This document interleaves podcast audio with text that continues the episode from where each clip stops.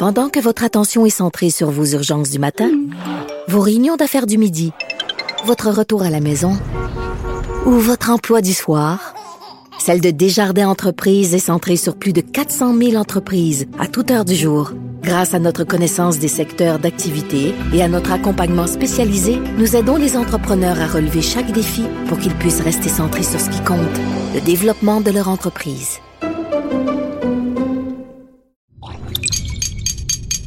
Cube Radio. Silence Veuillez vous lever. La cour présidée par l'honorable François-David Bernier est déclarée ouverte. Entrez dans les coulisses de la justice. Écoutez, vous serez pas jugé. Ils appellent à la barre les acteurs de l'actualité. Oui, votre honneur. Avec François-David Bernier. Avec François-David Bernier. Avocat à la barre. Cube Radio. Bonjour, bienvenue à l'émission. Euh, comme sujet aujourd'hui, euh, on va commencer l'émission euh, avec Maître Patrick Martin Ménard. C'est l'avocat qui représente la famille de Joyce Echaquan. Vous savez qu'il y a une enquête publique du coroner. Il nous explique comment il y a eu des erreurs, des fautes lourdes dans ce dossier-là. Il nous en parle. Ensuite, Maître Jean-Paul Boilly est là pour nous parler de, de l'avortement qui revient à la Cour suprême après, depuis les années 70 qu'on n'a pas parlé, on n'a pas réouvert le dossier. Donc, il nous en parle. Euh, par la suite, euh, il y a Maître, ben, on, vous dit à avocat d'abord comment contester une, un ticket COVID, une contravention COVID, euh, parce que oui, on n'incite pas à la désobéissance, mais quand même en droit, euh, on veut informer notre public à savoir comment faire pour contester la, une contravention.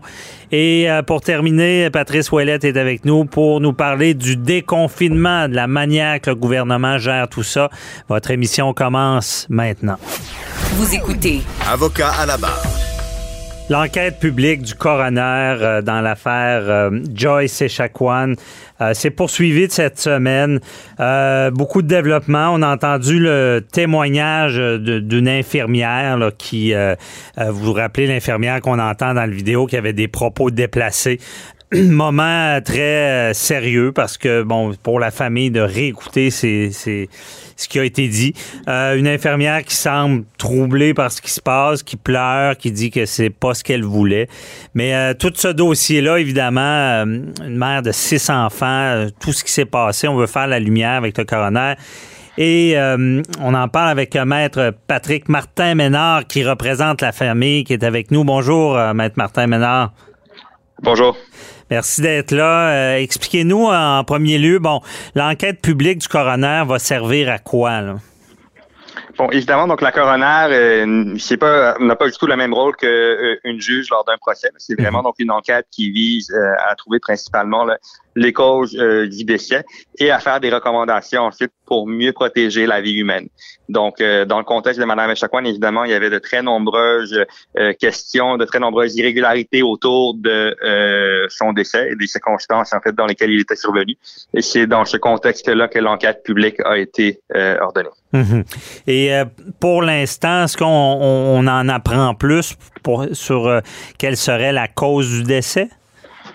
Oui, donc euh, en fait, là, ça fait on, est à la fin de la deuxième semaine de l'enquête. Dans la première mhm. semaine, on a entendu davantage euh, des témoignages donc euh, de la famille de Madame Echaquan, de, de, mes clients, de même que euh, de membres de la communauté qui ont venus témoigner de différents aspects, notamment au niveau des difficultés qu'ils avaient de recevoir des soins à cet hôpital-là, des problématiques de discrimination, mhm. d'accès aux soins de santé, et en fait de, de l'état d'esprit de Madame Echaquan au, moment où elle se rend à l'hôpital, en fait, là, dans, dans, dans, un contexte où essentiellement elle éprouve des douleurs au ventre extrêmement importantes qui vont en s'empirer d'une journée à l'autre pendant plusieurs semaines. Et finalement, ben, euh, elle, elle se rend à l'hôpital, ce qui n'est vraiment pas facile euh, à partir de la communauté euh, de Manawan jusqu'à l'hôpital. Donc, c'est quelque chose qui est très, c'est une très longue route pour se rendre jusque-là.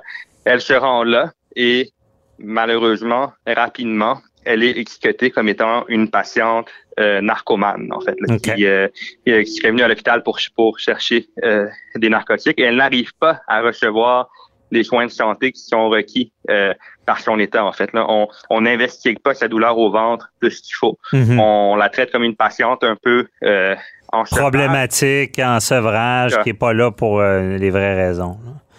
C'est Mhm. ça. Et là, à ce moment-là, dans la deuxième semaine, en fait, dans la semaine qui vient de se terminer, là, on a, on commencé à entendre des témoignages du personnel médical, du personnel hospitalier, euh, des infirmières, des médecins, sont venus parler vraiment, euh, donc, euh, des soins qu'ils ont euh, prodigués ou non à Madame euh, Echaquan. Mhm. Et là, encore une fois, ben, on, on a, on, ces témoignages-là nous ont permis là, de euh, constater de très nombreux manquements au niveau euh, de la façon dont l'hôpital, dont la salle d'urgence était gérée. Euh, il y a, Comme, comme le- quoi, quel genre de manquement? L'élément le plus euh, frappant, en fait, le plus problématique là, euh, qui est ressorti, c'est le fait que Madame Echaquan, en fait, ayant été ayant été étiquetée comme narcomane, une étiquette qui part, qui avec le temps, avec les journées euh, d'hospitalisation, va devenir comme une étiquette de toxicomane. hein. On, on- Mhm. Les infirmières ont bien à penser qu'elle est en sevrage de cannabis, donc qu'elle consomme beaucoup, puis que, que, euh, que- qu'elle a fait des mauvais choix. Ce qui n'était pas du tout le cas en passant. Hein. C'était vraiment simplement là, un- une perception que le personnel avait. et Ah, était, ouais. selon, selon nous, selon nous, vraiment informé en grande partie par des préjugés et en grande partie par des préjugés racistes à l'endroit euh, de euh, des membres de la communauté euh, de Manawan. C'est trop Euh, donc, le, le, le matin du 28, le matin de son décès, on- quand on parle là, de, de, de problèmes au niveau de la, la gestion et du fonctionnement de la salle d'urgence, Madame Echaquan est confiée euh, à une... euh, en fait, l'infirmière de Madame Echaquan, c'est ce qu'on appelle une CEPI, une candidate, une candidate à la profession d'infirmière. Donc, Mhm. une jeune, une jeune femme de 20 ans qui n'est pas encore infirmière, qui vient tout juste de terminer sa formation euh, et qui euh, fait un genre de stage en fait là, pour euh, pour devenir euh, pour avoir le titre d'infirmière, qui n'a pas du tout été formée, pas du tout été encadrée. Et normalement, les candidates à la profession d'infirmière ne doivent pas avoir sous leur garde des patients instables.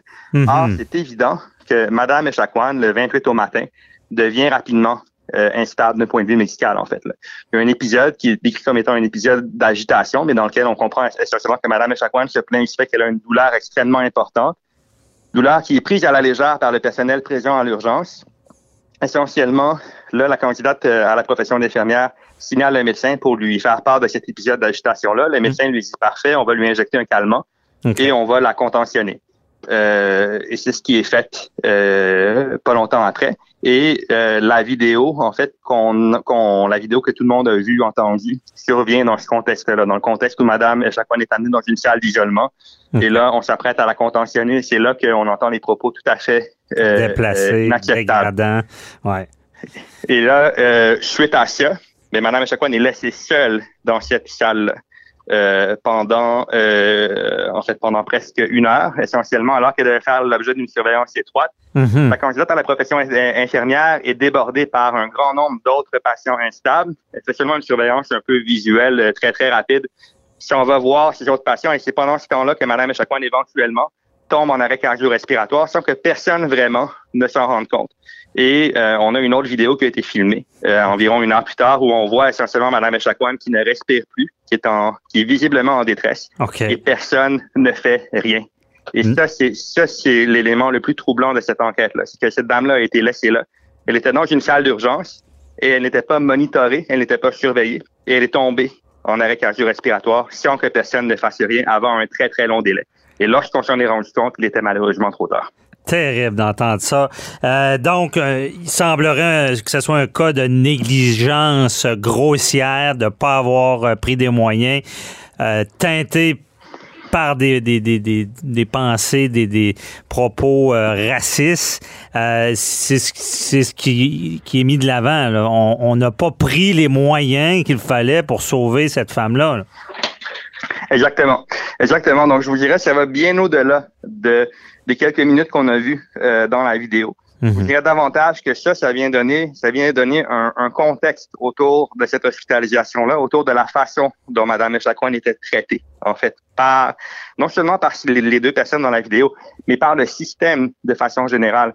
Et ça vient aussi peut-être donner une, fenêtre qui permet de euh, euh, mieux comprendre la problématique à laquelle euh, est confrontée la communauté Axikanek de Manawan et à laquelle sont confrontées les autres Premières Nations de façon générale aussi dans toute la question de l'accessibilité aux soins de santé. Ben oui. Parce qui, est, que, qui est très problématique. Oui, c'est problématique parce que ce qu'on apprend aussi, c'est que la famille et même euh, Mme Echaquan connaissait, avait, avait une crainte d'aller à l'hôpital si j'ai bien compris, là. Euh, parce que elle savait qu'elle ne serait pas traitée adéquatement. Exactement. Et c'est pour ça d'ailleurs qu'elle a attendu avant d'aller consulter. Elle se disait finalement que d'aller consulter à l'hôpital, ça ne vaudrait pas la peine. Parce mhm. que les fois où elle avait consulté auparavant, on lui avait simplement donné de la morphine et on l'avait renvoyé chez elle. Et c'est, ce qu'on s'apprêtait à faire cette fois-ci aussi. OK. Euh, d'ailleurs. Oui. Mais est-ce qu'on a su quelle était vraiment la cause médicale de son décès? Dans la preuve qui est sortie euh, euh, jusqu'à présent, évidemment, c'était une preuve simplement euh, factuelle. Mhm. Il y a une preuve d'expert qui est prévue plus tard dans l'enquête. Okay. C'est à ce moment-là, je pense que vous allez avoir plus d'informations sur ce qui s'est passé d'un point de vue médical. Je comprends. Et là, toute cette enquête-là relève des, semble relever des, des défauts majeurs et une problématique certaine.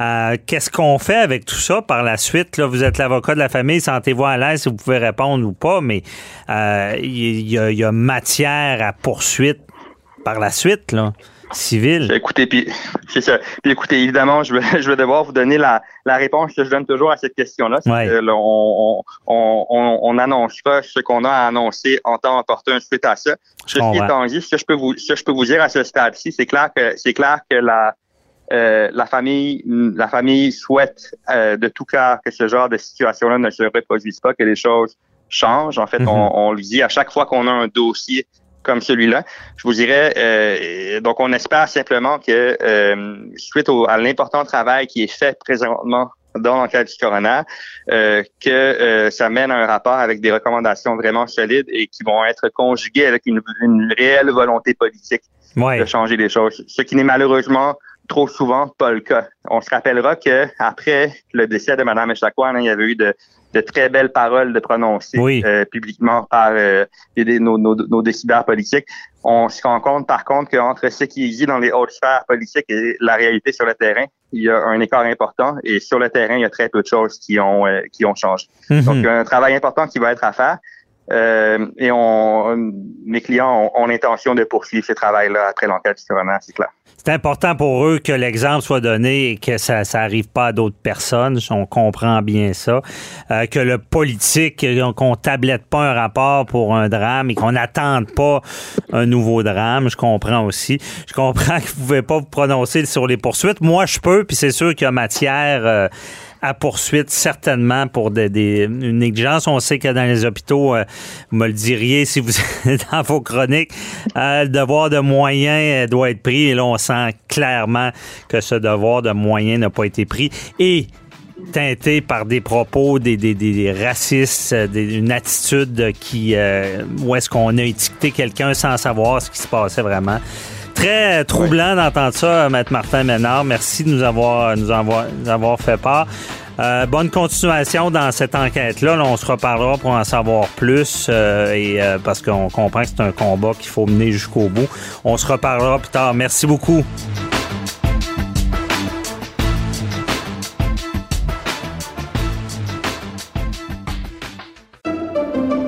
Pendant que votre attention est centrée sur cette voix qui vous parle ici ou encore là, tout près ici. Très loin là-bas. Ou même très, très loin. Celle de Desjardins Entreprises est centrée sur plus de 400 000 entreprises partout autour de vous. Depuis plus de 120 ans, nos équipes dédiées accompagnent les entrepreneurs d'ici à chaque étape pour qu'ils puissent rester centrés sur ce qui compte, la croissance de leur entreprise.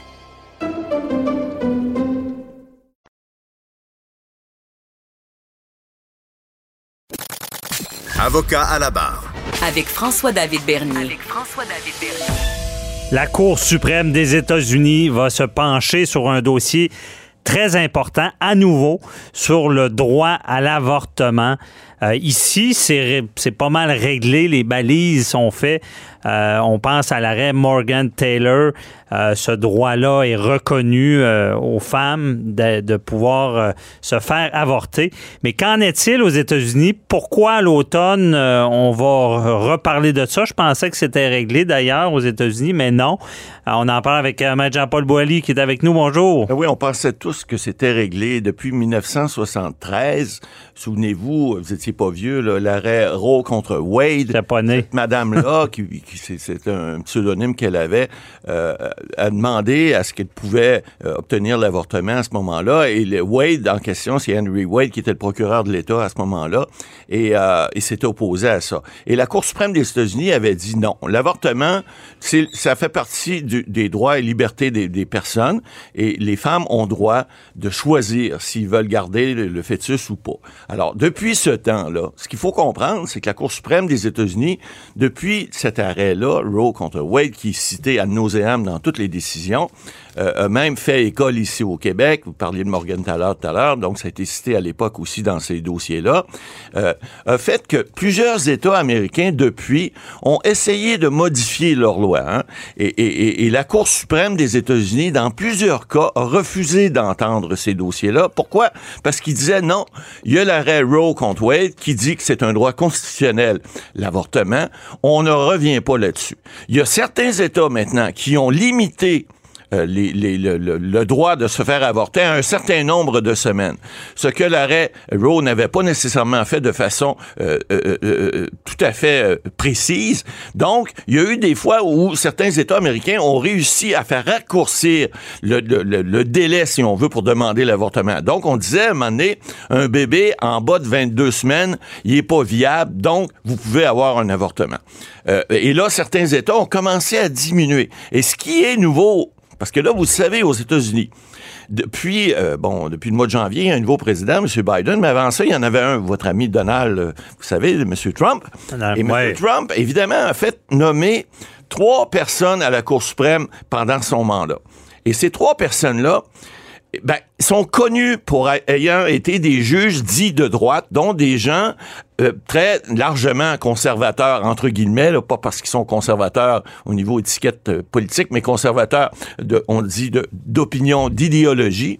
Et la dernière en liste, Mme euh, Barnett, euh, bon, elle, c'est une chrétienne pratiquante, elle, s'était déjà pro- prononcée pro-vie. Donc, on connaît un peu ses valeurs idéologiques. Et les deux autres aussi qui ont été euh, avant et, et l'autre dont le nom m'échappe, euh, sont aussi déjà déclarés pour ça. Là où il y a un problème, c'est que dans la loi du, qui est contestée présentement, c'est celle du Mississippi.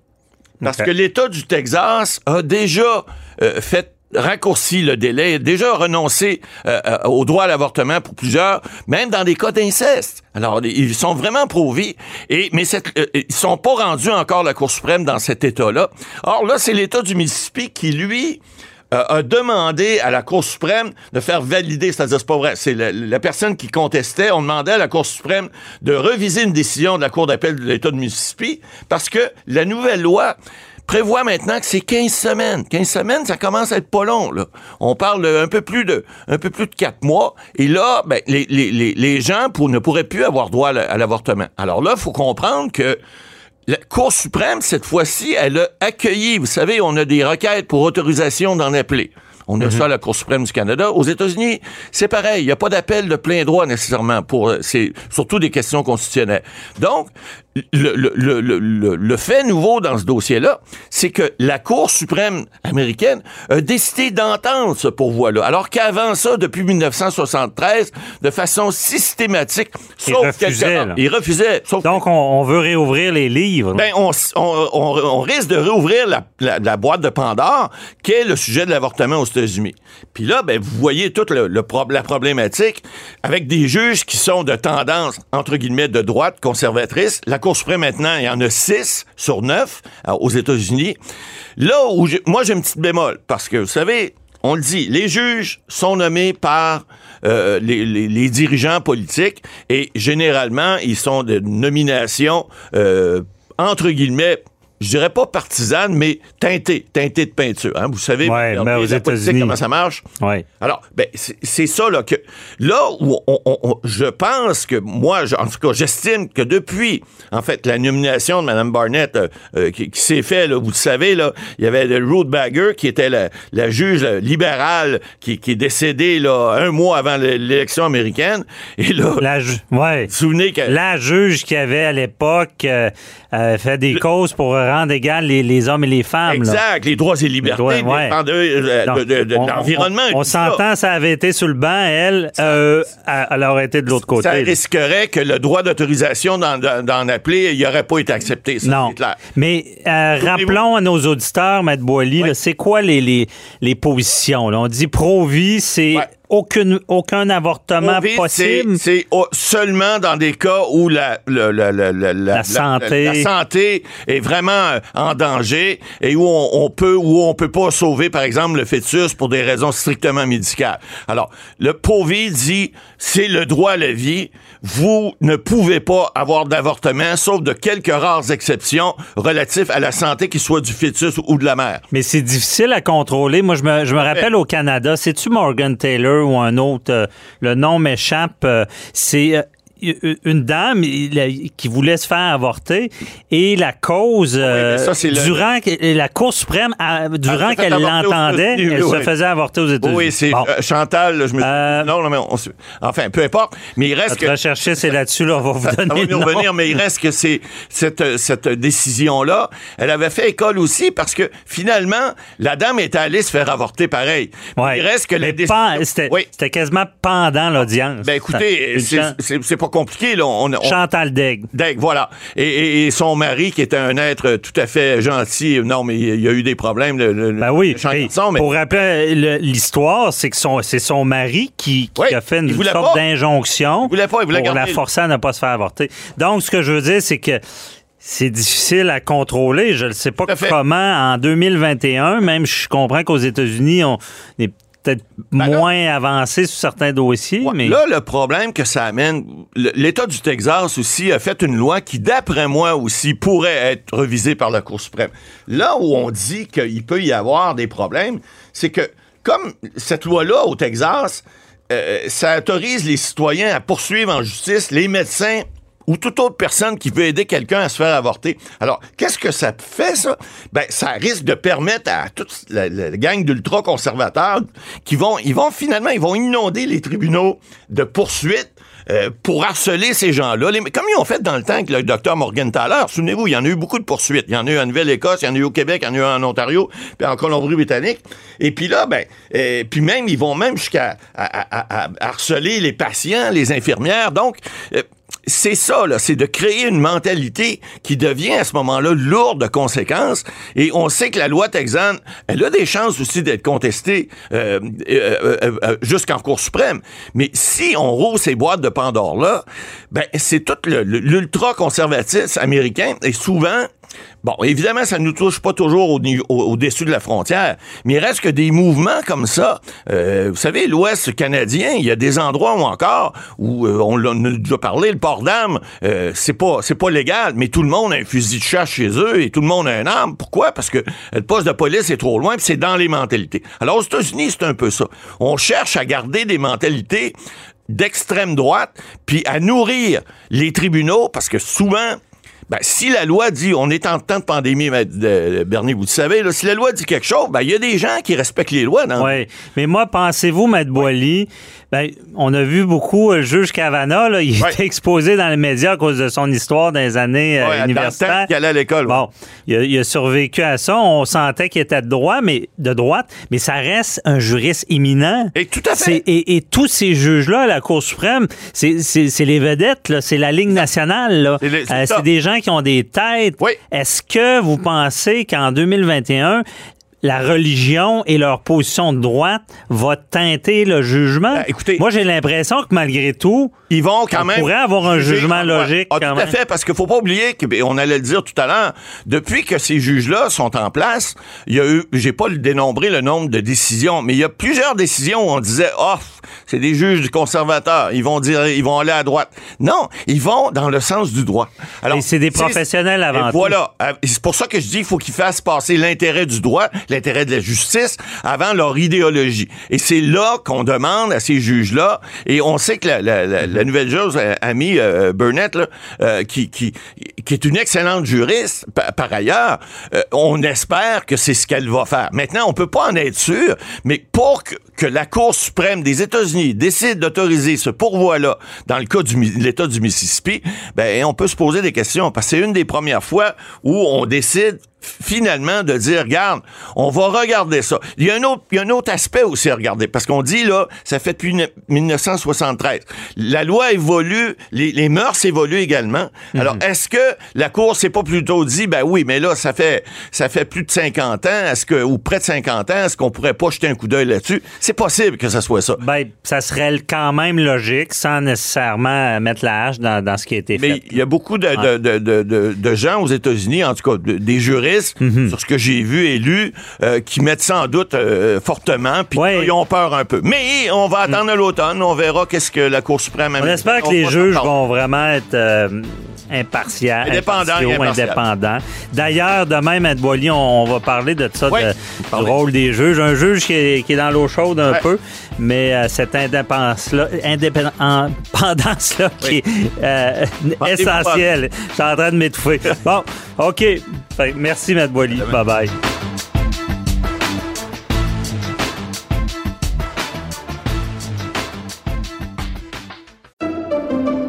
Pendant que votre attention est centrée sur vos urgences du matin, vos réunions d'affaires du midi, votre retour à la maison ou votre emploi du soir, celle de Desjardins Entreprises est centrée sur plus de 400 000 entreprises à toute heure du jour.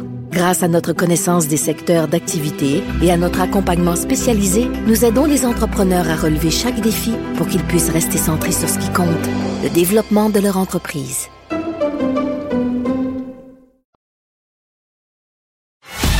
Avocat à la barre. Alors, je procède à la lecture du verdict. Avec François-David Bernier. Les meilleures plaidoiries que vous entendrez. Cube Radio. On va maintenant parler de contestation, de contravention COVID tickets COVID, comme on, les appelle dans le jargon. Pas qu'on veut vous inciter à, la désobéissance, mais quand même, ceux qui ont des contraventions ont ce droit-là de se présenter en cours et de contester euh, les contraventions pour différents motifs dont on va faire état, euh, parce qu'un peu plus tard, euh, maître Sophie Mongeon va se joindre à moi pour compléter un peu ce que je vais vous expliquer, comment ça fonctionne. Et pour ma part, ben, je vais, je vais commencer euh, par la portion contestation constitutionnel, là, je l'ai bien dit. Euh, c'est vraiment euh, ça, il faut que les gens le sachent. Hein. Euh, on, là, dans ce cas-ci, ce qu'on apprend, c'est que bon, les, les contraventions COVID ne seront pas euh, référées à la, au, cours municipal, ça va être gardé en cours du Québec. Un peu comme d'autres genres de contraventions pénales. On peut penser à des contraventions en droit du travail, à la CNESST, toute une section là, pénale et non criminelle à faire la différence. Donc, quand vous avez cette contravention-là, vous, avez, vous allez être amené là, à, aller en cours. Et sachez, par contre, pour ceux qui veulent contester une contravention, la constitutionnalité, ben, il faut absolument que vous fassiez un avis de 10 jours avant. C'est un formulaire qu'on vous, pouvez trouver sur, euh, en googlant sur Internet. Là, ça vient euh, du euh, Code de procédure civile qui dit que quand on veut contester la constitutionnalité d'une infraction, ben il faut donner cet avis-là parce qu'il faut informer le procureur général de cette contestation-là, parce qu'il va se joindre au dossier. Euh, donc, sachez que si vous ne faites pas cet avis-là, vous ne pourrez pas, rendu euh, devant le juge, dire, ben, je veux plaider la constitutionnalité de la contravention. Bon, c'est dit. Donc, pour ceux qui veulent aller dans cette partie-là. Pour le reste, bon, en cours municipal, c'est quand même des infractions. On pense aux infractions, euh, bon, pour ceux qui n'ont pas respecté le couvre-feu. On parle aux infractions pour ceux qui n'auraient pas respecté les règles sanitaires en s'approchant trop. Déjà, on a vu des cas où est-ce que, bon, il y en a qui ont couru après, puis ça va être difficile à contester. Puis même, je vous dis, la constitutionnalité tout à l'heure, ça va être très difficile. On voit déjà que les juges donnent le ton en disant on est, c'est la réalité, la pandémie. Euh, pour ce qui est des, euh, par contre, il y en a qui ont des défenses qui vont euh, pouvoir les faire valoir devant le juge, amener une preuve. Par contre, quand on parle de, de pénal, il faut savoir que le fardeau de la preuve est renversé. Ça va être à vous de, de soulever un doute raisonnable pour être acquitté. Donc, il faut que vous fassiez une preuve, puis il faut jouer à l'avocat, monter le dossier, euh, et vous pouvez être contre-interrogé également. Mais il y a des défenses qui peuvent se faire parce que c'est des infractions qu'on appelle à responsabilité stricte ce veut dire on a le droit de faire une défense, au contraire d'une infraction à responsabilité absolue, où est-ce que l'exemple, c'est on brûle un stop, euh, le policier vous a vu le faire, donc quand même vous dites, ben j'étais distrait, ben vous l'avez fait, donc vous êtes condamné. Pour ce qui est des infractions COVID, ben infraction à responsabilité stricte, on peut produire une défense, souvent une défense, bon, parce qu'il peut y avoir des raisons, exemple, pourquoi vous étiez pas à, la résidence durant le couvre-feu, euh, bon, il y a peut-être une mauvaise interprétation du policier si vous étiez proche de quelqu'un ou pas. Vous pouvez produire ces défenses de diligence raisonnable avec ce genre Donc, ça met un peu la table à savoir comment ça va se passer devant la Cour, mais on va y aller encore plus précis avec Maître Mongeon qui est avec nous. Bonjour, Maître Mongeon. Bonjour, Maître Bernier. Donc, euh, ici, là, euh, il y a des défenses déjà qu'on peut penser en vertu des décrets où est-ce que les gens vont pouvoir faire valoir ces défenses-là. là oui, effectivement, là, selon la loi sur la santé publique, tu as des par rapport au rassemblement et la règle du 2 mètres et également euh, concernant le couvre-feu. Mais il y a des décrets qui ont été édictés qui vous permettent ou qui vous donnent des exemples euh, de situations qui vous permettent de soustraire aux applications de la loi, par exemple. Mm-hmm. Donc, il y a deux volets principaux. On parle du rassemblement et la règle du 2 mètres et le couvre-feu. Donc, si jamais vous recevez une contravention COVID pour la règle du rassemblement et de la règle de 2 mètres, il y a un décret qui est disponible qui nous donne toutes les exceptions. Puis je vous le donne là, parce qu'il est disponible sur le web. C'est le 222 le 222-2020. Donc, à ce moment-là, euh, il y a les exceptions qui sont prévues que vous pouvez invoquer. Pour les rassemblements, là. Pour les rassemblements, c'est la règle du 2 mètres. Puis ça ressemble à quoi comme exception? Ben, si, euh, si tu dois, par exemple, aller dans un endroit euh, tel qu'une pharmacie, ça, c'est une autre histoire. Euh, ça, c'est une des exceptions qui est prévue. Mais mhm. celle qui, nous, qui est la plus intéressante, c'est l'exception qui est prévue au point 4. Donc, si tu ne respectes pas la règle du 2 mètres, mais que tu reçois un, service ou un soutien d'une personne en particulier, c'est une exception qui est prévue et donc tu peux être acquitté. Et c'est ça qui s'est passé avec euh, euh, en Abitibi, en Abitibi pour euh, pardon, lorsque la Cour du Québec a acquitté une personne qui a invoqué ce genre de défense. Mm-hmm. Donc, je vous donne l'exemple. Oui, OK. Donc, cette personne-là dit, ben, contravention, mais la personne avait besoin de moi, donc il pouvait se rapprocher ou? Ben, c'est ça. Dans le fond, ce monsieur-là, il invoque qu'il y a eu un problème mécanique qui s'est retrouvé dans un stationnement d'église et à ce moment-là, qu'une personne, spontanément, lui a offert de l'aide, soutien et euh, pour, ce problème mécanique-là. Et les policiers ont vu à ce moment-là que de la proximité et a donné une contravention COVID. Mm-hmm. Ce monsieur-là est allé invoquer effectivement l'exception et a dit cette personne-là m'offrait un soutien en cas d'urgence. Donc, c'était une exception qui était prévue au décret et effectivement, le juge l'a acquitté parce que c'était une défense raisonnable. OK. Bon, on comprend bien ça. C'est pour ce qui est de la, des règles sanitaires de distanciation. Et ça inclut euh, quelqu'un qui aurait eu une contravention aussi parce qu'il n'y avait pas le masque, par exemple? Oui, euh, puis qui n'avait pas respecté la distance minimale de 2 mètres. Puis j'imagine que là, les masques, il y a des défenses à dire, ben j'ai une condition médicale qui euh, fait que je ne peux pas le porter. Ça, ça pourrait être une défense? Ben, sûrement, mais c'est pas ça qui est indiqué dans comme une des exceptions prévues dans le décret. Mais sûrement, si vous invoquez une condition euh, euh, médicale, possiblement que c'est une bonne défense tout de même. Mhm, bon, peut être imaginatif sans vouloir euh, inciter à tout contester, mais dans, dans ce que je vois de cette portion-là, est-ce qu'il y aurait d'autres choses que le soutien qui, est, qui est mentionné comme exception? Non, pas vraiment. OK, c'est pas mal le soutien. OK, on comprend bien. Bon, allons, allons sur l'autre cas que là, d'après moi, il y a beaucoup plus d'exceptions. Tout ce qui est euh, couvre-feu. Pourquoi vous êtes à l'extérieur euh, durant le couvre-feu? Quelles sont les, exceptions? Vous avez bien raison, il y en a beaucoup plus, qui est indiqué dans le décret 2-2021. Euh, Et mhm. là, on a plein d'exceptions qui est, par exemple, nécessaire au travail, une personne qui se rend dans une pharmacie pour obtenir des médicaments, une personne qui va se rendre à l'hôpital, à une clinique de vaccination, mhm. un parent blessé ou un cours, par exemple, qui doit être en présentiel à l'université pour un laboratoire, par exemple. Ah. Et dans ce décret-là, en plus, il y a même une petite section qui fait référence aux chiens. Donc, une personne qui doit sortir son chien pour faire ses besoins, et c'est bien mis entre guillemets, dans un rayon maximal d'un kilomètre autour de sa résidence, ben c'est permis, c'est une des exceptions qui est prévue à ce décret-là pour l'application du couvre-feu. Ouais, d'où la blague qu'il y a des gens qui louaient des chiens parce que le monde voulait sortir. Mais OK. Exactement. Et, et sur ça, on a-tu déjà pas mal de, à votre connaissance, est-ce qu'il y a déjà eu des contestations qui ont fonctionné ou? Euh?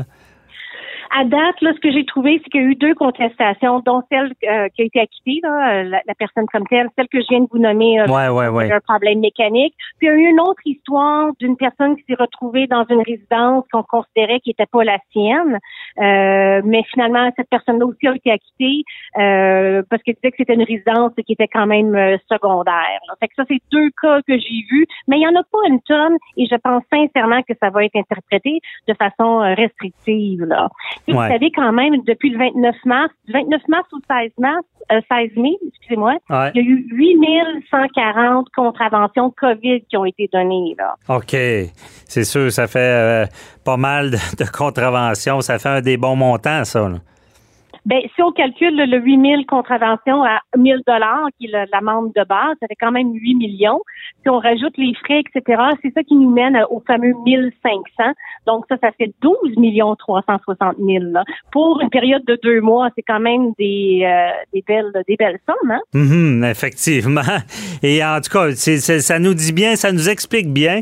Euh, puis j'en ajoute moi aussi dans cette ce cours de contestation de ticket COVID. Euh, tout à l'heure, je parlais de la constitutionnalité, je l'ai à le dire. Il euh, faut savoir aussi, hein, si on est devant la Cour du Québec et on a gain de cause, hein, puis, que le, ce n'est pas, si, exemple, un juge disait ce n'est pas constitutionnel ce que vous avez vécu, ce qui serait surprenant encore une fois. Il faut savoir que la Cour du Québec ne peut pas créer une starée décisiste. Ça veut dire qu'il n'y a pas de jurisprudence qui se forme. Vous pouvez être acquitté pour votre contravention, mais euh, ça ne sera pas pour tout le monde pour que ça soit pour tout le monde, il faut transférer le dossier à la Cour supérieure. Et là, la Cour supérieure a la compétence en matière de constitutionnalité de rendre des jugements et qui est cette fameuse jurisprudence-là, cet arrêt décisif qui pourrait faire ouvrir la porte à beaucoup de gens euh, si jamais il y, a, un cas de non-constitutionnalité. Par contre, on se cachera pas que c'est un jugement de la Cour du Québec qui peut être, qui est très bien détaillé et qui pourrait être logique, peut aussi, même si c'est pas officiel que ça fait la starée décisif, la jurisprudence, ben, peut quand même servir d'ouverture de, porte. Mais ce que je vous dis, c'est que pour le moment, c'est l'inverse parce que euh, on sait que dans une société libre démocratique, la santé, c'est une mesure d'urgence. Donc, pour cet aspect-là, écoutez, ça va être beaucoup plus dur. à Maître Mongeon, avec euh, le type de, défense que vous suggérez, ben euh, c'est sûr qu'on risque de voir de plus en plus de cas parce que des fois, malheureusement, les policiers, ça va vite il y a toutes sortes de policiers. Il y en a qui vont être patients, d'autres un peu moins patients. Donc, ça va arriver que quelqu'un ait une contravention et que pourra la contester parce qu'il y avait une bonne raison, mais préparez-vous avant d'aller en cours. Euh, comme je vous dis, faites trois copies de vos documents que vous allez fournir, vos preuves, parce qu'il faut en donner une copie au juge, en avoir une pour nous, puis en avoir une pour euh, le procureur qui va être au dossier, qui va sûrement vous contre-interroger également. Donc, ça prend de la préparation. Ça fait le tour, Maître Mongeon? Oui, puis oubliez pas, hein, toutes les instructions sont sur le Vous avez 30 jours pour le faire. Je vous suggère fortement de tout simplement écrire, euh, nommer votre désaccord. Et Mhm. après ça, allez lire les exceptions et vous préparer en conséquence. là. Effectivement, très important. Il y en a qui pensent que s'ils contestent pas, ils vont avoir un jour une date de- de- d'audience. non, c'est du droit pénal. Après 30 jours, si vous- si vous n'avez pas donné de nouvelles, vous n'avez pas euh, plaidé de non coupable, ben c'est un jugement par défaut qui tombe. Et ceux qui ne payent pas, je vous dis, ça double, ça triple. Et euh, au final, ça peut être le huissier euh, qui débarque à la- et saisisse vos biens. Et dans l'extrême, on, on le sait, euh, on ne sait pas comment on va réagir en droit pénal, mais ça peut aller même jusqu'à l'emprisonnement. Donc, à suivre, M. Mongeon, vous avez raison, c'est important de le mentionner. Merci beaucoup.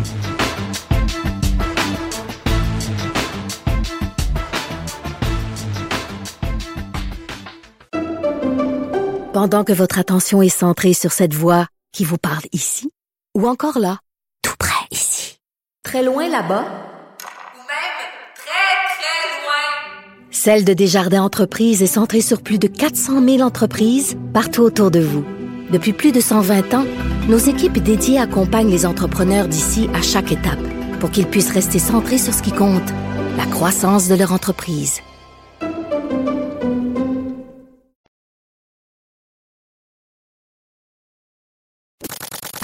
Avocat à la barre. Avec François-David Bernier. Des bonnes nouvelles cette semaine. On parle de déconfinement. On donne un plan pour déconfiner.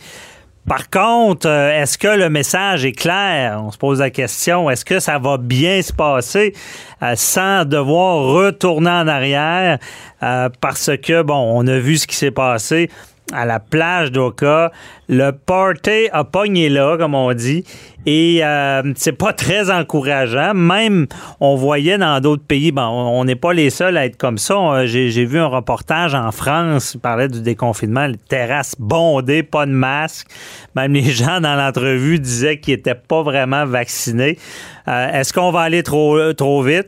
On en parle de toute cette gestion-là avec euh, Patrice Ouellette de la méthode 48 heures, euh, gestionnaire de haute performance. Bonjour, Patrice. Bonjour, Maître Bernier. Bon, ben, on a suivi tout ça depuis le début, là, comment le gouvernement gère la crise. Et là, on arrive à un, un- un moment charni- charnier, dans le fond, euh, à savoir de déconfiner. Euh, comment tu vois ça? Est-ce qu'on va trop vite? Est-ce que le message est bien compris? Écoutez, c'est difficile de critiquer la vitesse, mais une chose est claire, on peut critiquer facilement la façon dont le message a été communiqué. Et je me permets une belle citation de M. Einstein qui disait Si vous ne pouvez l'expliquer simplement, c'est que vous ne le comprenez pas assez. Ah, c'est bon. Et, et- il me semble que le gouvernement a pris quelque chose de complexe, puis il l'a rendu encore plus compliqué qu'il l'était. OK. Parce que les gens sont écœurés, Maître Bernier, il faut se dire les vrais mots. Les gens en ont ras-le-bol. Il fait beau dehors, le printemps arrive. Mhm. Écoutez, c'est difficile de contenir une population. Puis là, on s'en va compter aux gens tout ce qu'on veut qui arrive jusqu'à fin août. Ouais. Écoutez, c'est- c'est- c'est- c'est comme prendre. Écoutez, je, je- je trouve tellement que le gouvernement s'est pas donné de chance, met de la pression sur les forces de l'ordre. Écoutez, qu'est-ce que la, la, la- la personne qui a écouté la conférence de presse, qu'est-ce qu'elle a retenu? C'est ça la vraie question. Alors, avant de communiquer un message, il me semble qu'on devrait se poser la question, qu'est-ce que les gens vont retenir? Mhm. Et là, écoutez, j'étais dans la rue mardi euh, à domicile. À la conférence de presse, là. La Après la conférence de presse. Puis euh, je discutais un peu, évidemment, en respectant une distanciation avec quelques voisins. Personne était capable de me dire, de répondre aux questions que je demandais. À quel moment je vais pouvoir inviter des gens chez nous? Mhm. Personne n'avait la même réponse.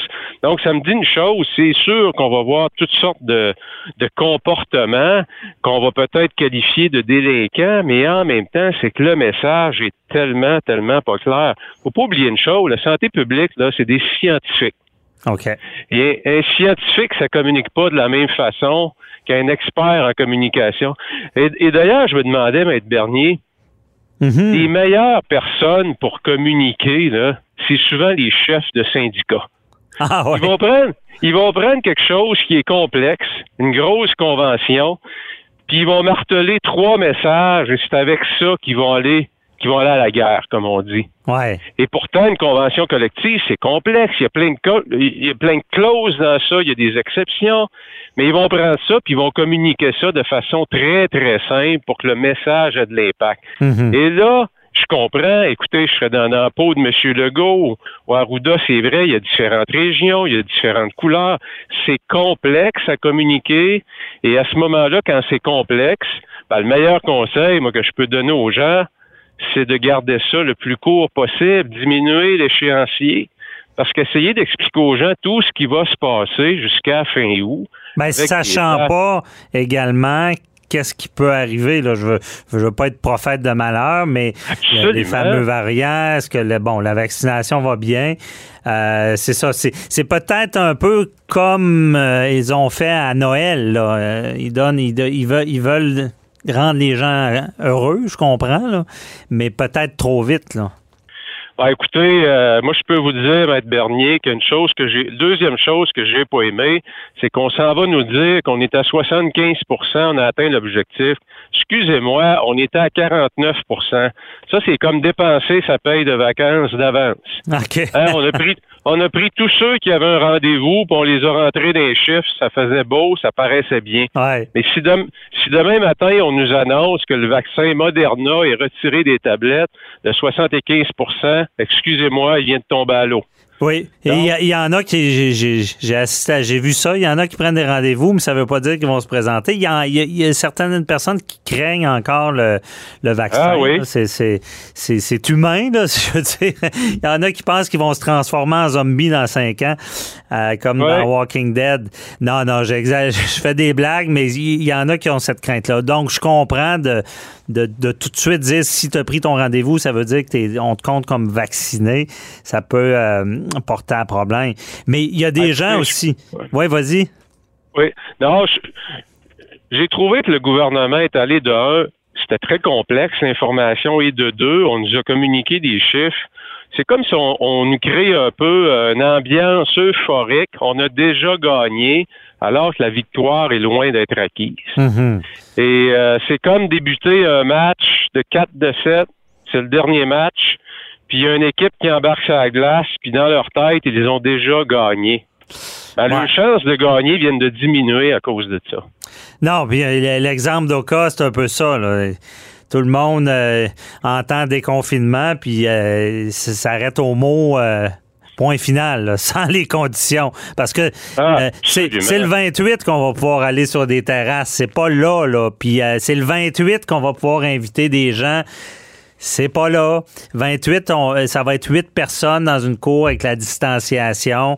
Euh, par contre, on, on reste en zone rouge. Thé- théoriquement, les, les autres règles restent en place. C'est ça qui va être difficile à comprendre. là. Ah bah oui, puis écoutez, euh, en communication, il y a des règles d'or qu'on peut pas se permettre de. de... Écoutez, tant qu'à moi, il y a énormément de confusion qui règne et euh, il faut, il faut vraiment simplifier le message. Je regardais les graphiques qu'on nous a mis disponibles sur les sites du gouvernement où on essaie de montrer des dates. Mais écoutez, vous lisez ce graphique-là, c'est, c'est, je pense qu'il y a 10 personnes qui vont le lire, il y a 10 personnes qui vont avoir des interprétations différentes. Mhm. Ouais, ça peut être euh, problématique. Mais euh, est-ce que euh, est-ce on est allé trop trop vite ou c'est c'est vraiment il aurait fallu être plus clair, plus plus précis dans le temps là?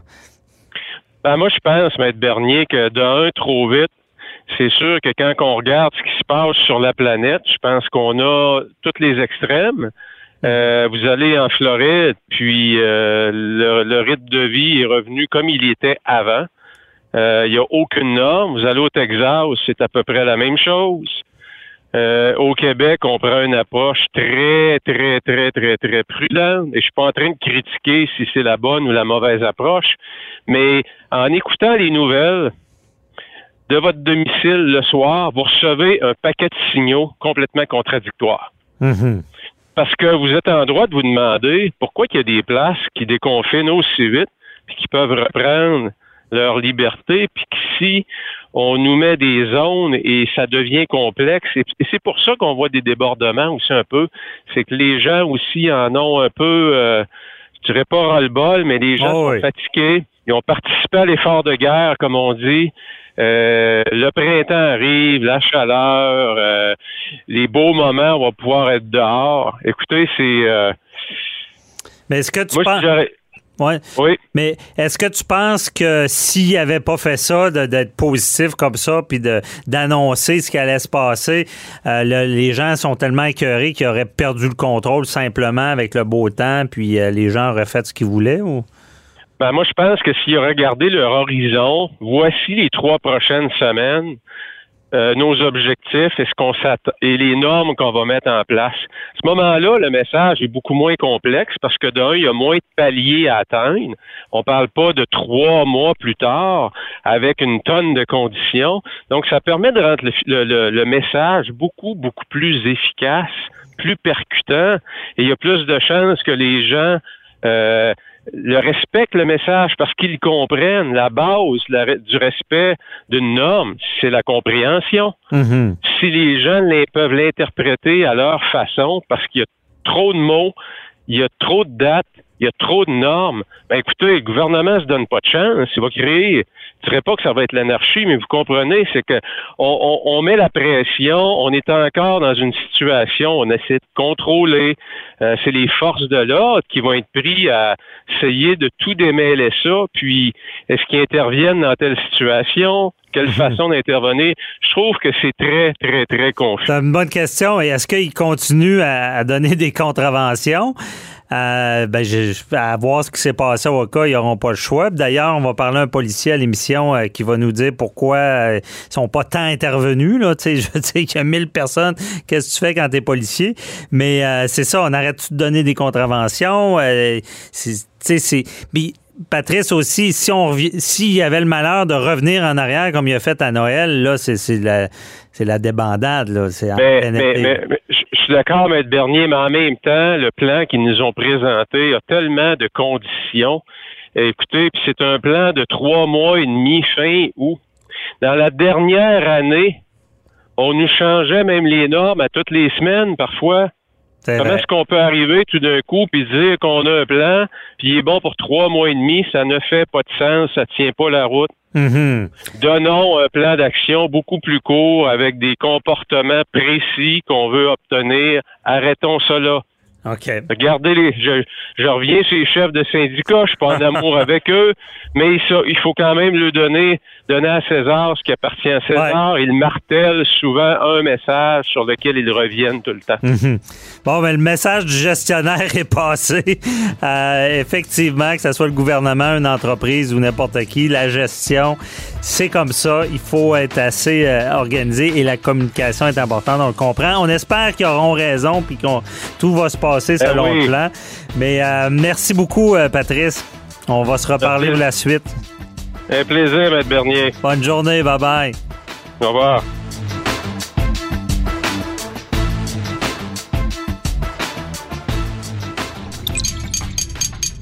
Cube Radio.